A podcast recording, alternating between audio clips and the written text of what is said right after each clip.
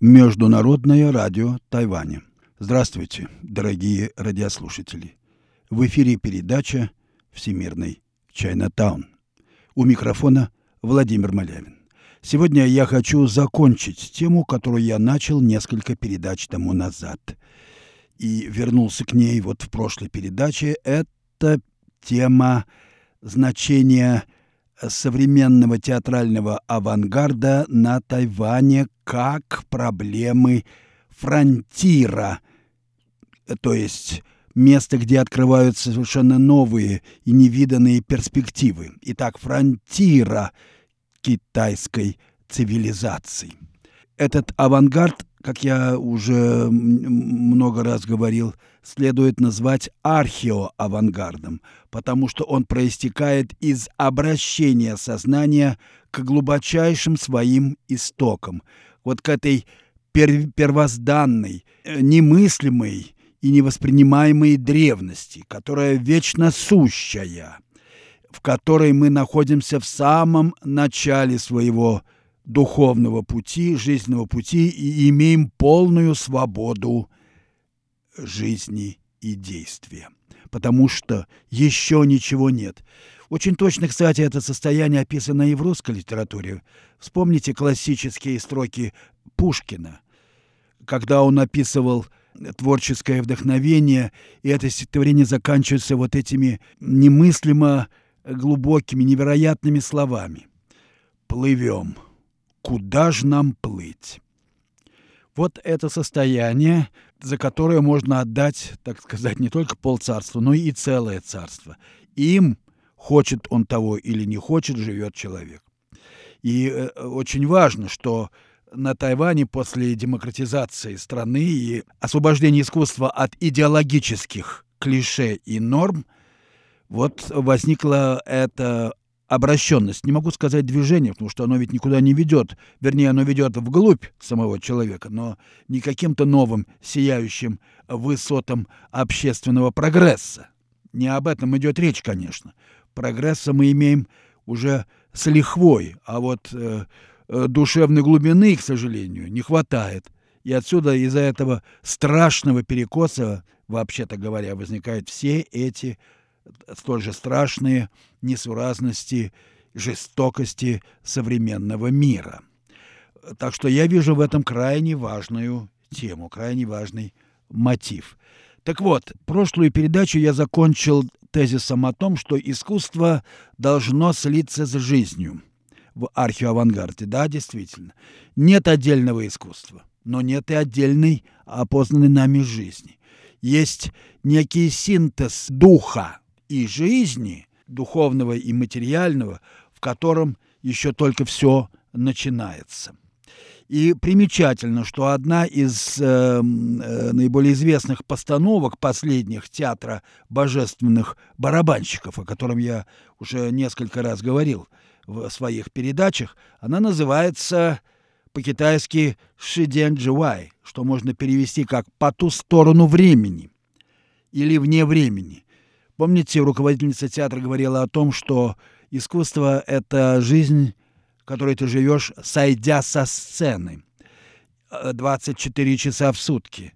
Но это не то самое время, хронологическое 24 часа, которое используется в нашем э, социальном пространстве, в бизнесе, политике и так далее, в военном деле. Тут нечто другое.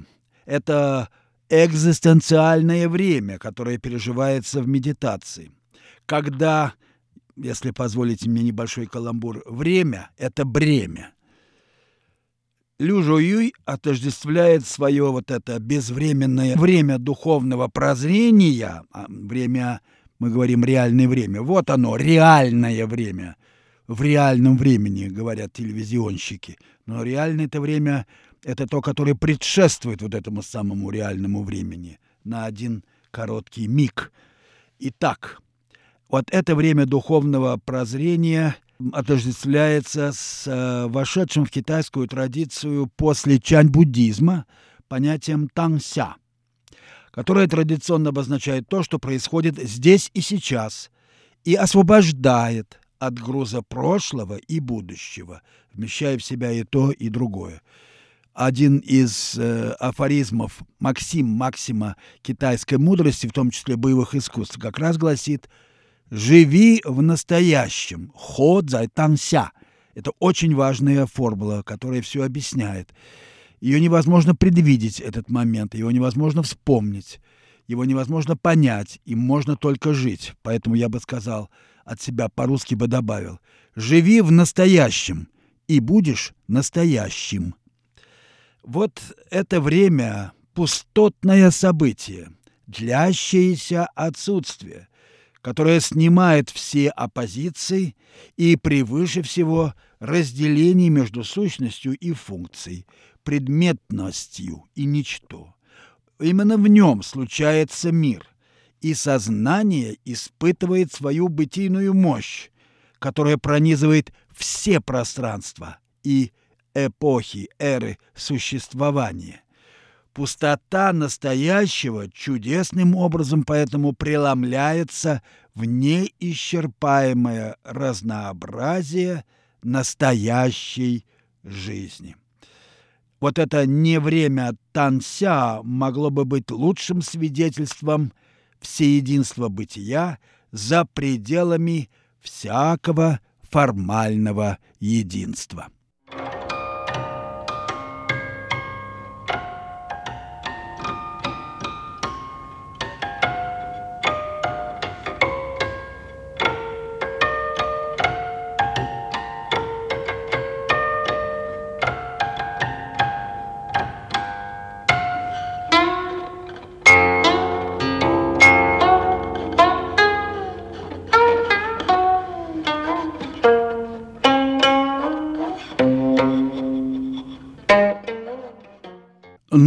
Как может раскрыться это первозданное откровение жизни в нашем повседневном бытии, в культуре, которая творится человеком? Большой вопрос, на который еще не найден ответ, да и вряд ли можно его найти. Невозможно пока сказать, каким образом нормативное начало архе, оно нормативное, оно есть инвариант всех вариаций – может проявляться в сценической практике авангарда, по сути, беспредметной, ведь нам предъявляется только чистое движение и ничего больше. Это движение само уже несет в себе всю полноту смысла существования. Но э, я хочу указать и напомнить, что исторически магистральные линии китайского изобразительного искусства – в том числе сценического, заключалась в переводе галлюцинаций или фантазмов, отмечавших моменты внутреннего сердечного превращения, когда сердце, как говорят по-русски, ёкает, да, и данных во внутреннем зрении, и в типовые формы или качества опыта, которые составляли основу одновременно и педагогики, и эстетики, отдельных школ китайского искусства и духовного просветления. Здесь существовала всеобщая универсальная матрица, которая э, годилась в равной мере и для живописи, и для каллиграфии, и для хореографии, и для боевых искусств. Я уж не говорю о том, что она, конечно же, прилагалась и к социуму, и к космосу. И получается вот такой очень гармонически завершенный, полный в себе китайский мир, который, между прочим, при том, что он не отделяется от повседневной жизни, однако же не имеет ничего общего вот с тем привычным нам внешним предметным миром, которыми оперирует западная наука, техника, идеология, ну и просто здравый смысл – житейский.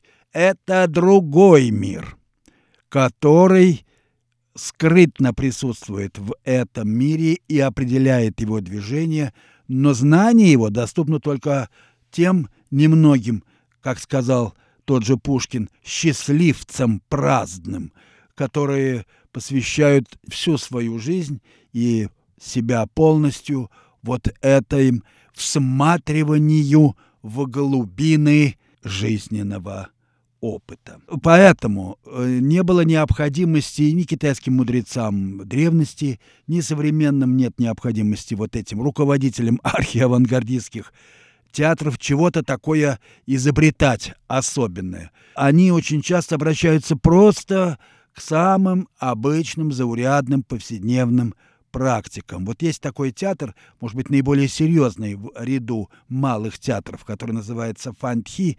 Я говорил о нем в позапрошлой передаче.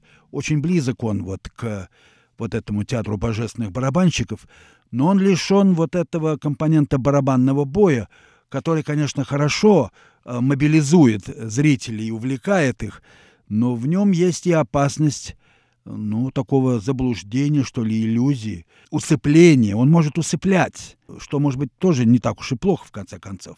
Но вот э, этот театр Фантхи, режиссер и руководитель труппы У Уэнь Цуй, она была членом труппы божественных барабанщиков, но потом ушла из нее и основала собственную студию. Вот она, может быть, с наибольшей серьезностью пытается решить вопрос постоянного взбадривания, пробуждения сознания через вглядывание в его исток.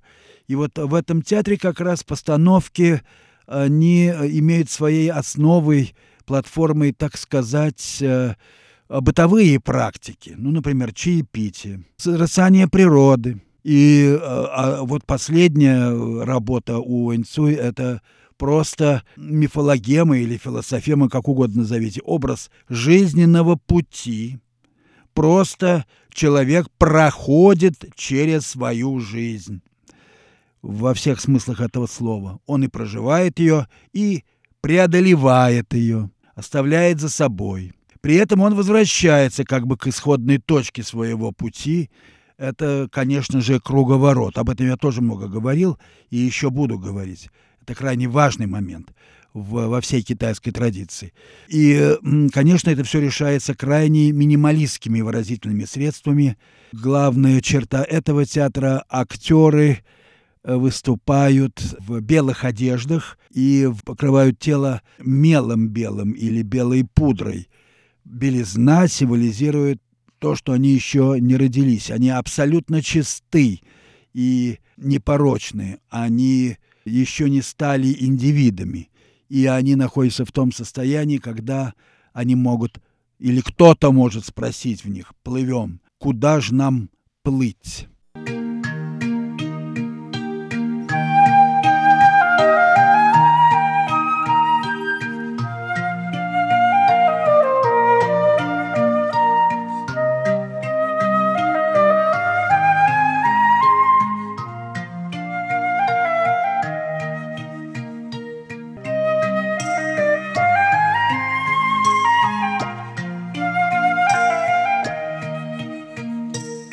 А теперь я предлагаю внимательнее присмотреться к тому, что же представляет собою та матрица духовной практики, из которой вырастает современный археоавангард Китая.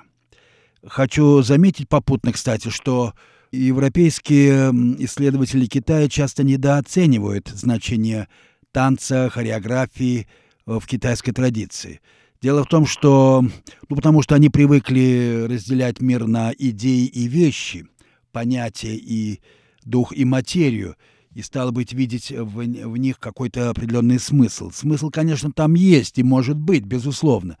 Но дело в том, что вот морфология пространства, организация пространства и есть самое непосредственное воплощение правды великого пути для китайцев. Поэтому танец который, собственно, ничем не отличался как культурный феномен от каллиграфии и боевых искусств, кстати, представлял собой очень важную часть китайской традиции.